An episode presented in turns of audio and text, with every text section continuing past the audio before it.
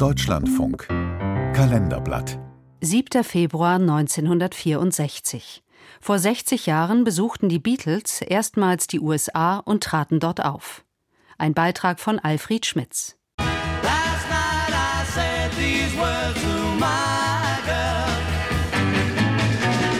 Schon mit ihren ersten Songs werden die Beatles innerhalb kürzester Zeit zu Superstars. Nicht nur in ihrer Heimat Großbritannien, sondern auch in vielen anderen Ländern. Sie lösen eine Welle der Begeisterung aus, die als Beatlemania in die Musikgeschichte eingeht. Auch in den USA sind die vier Musiker aus Liverpool 1963 schon bekannt, doch der ganz große Durchbruch ist ihnen noch nicht gelungen. Das will Brian Epstein, der clevere Manager der Beatles, ändern. Sein Plan ist es, mit der Band in die Vereinigten Staaten zu reisen und durch TV-Auftritte und erste Konzerte auch den amerikanischen Markt zu erobern. Am 7. Februar 1964, es ist kurz nach 13 Uhr, landen Paul, John, George und Ringo zu ihrem ersten US-Besuch in New York. Von einigen tausend, meist weiblichen Fans werden die Fab Four am JFK-Flughafen schon sehnsüchtig erwartet.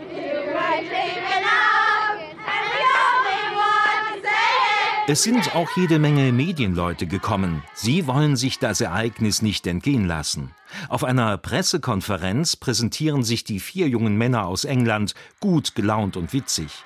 Auf die Frage einer Journalistin, ob sie nicht etwas singen möchten, entgegnet John Lennon keck, nein, wir wollen zuerst Geld haben. No, we need money first.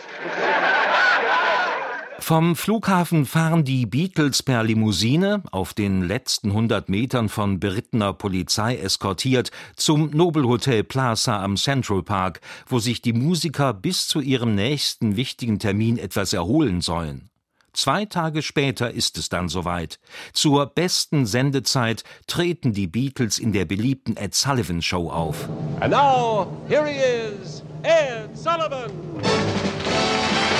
Über 700 Gäste sitzen im New Yorker Aufnahmestudio und Rund 73 Millionen Menschen zwischen Ost- und Westküste hängen zu Hause an ihren Bildschirmen, als der damals populärste TV-Moderator der USA seine illustren Gäste aus England ankündigt. Ladies and Gentlemen, the Beatles!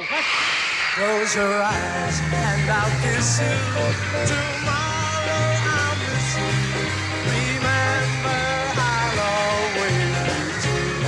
Fünf Songs präsentieren die Beatles in der spektakulären Fernsehshow, die durch ihre enorm hohe Einschaltquote zu einem vorher noch nie dagewesenen Medienereignis in den USA wird.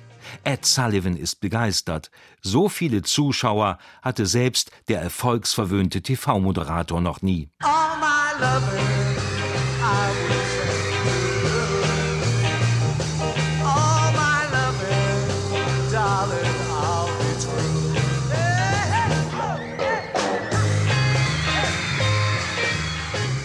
Keine 48 Stunden später folgt dann schon der nächste Höhepunkt im USA-Besuchsprogramm.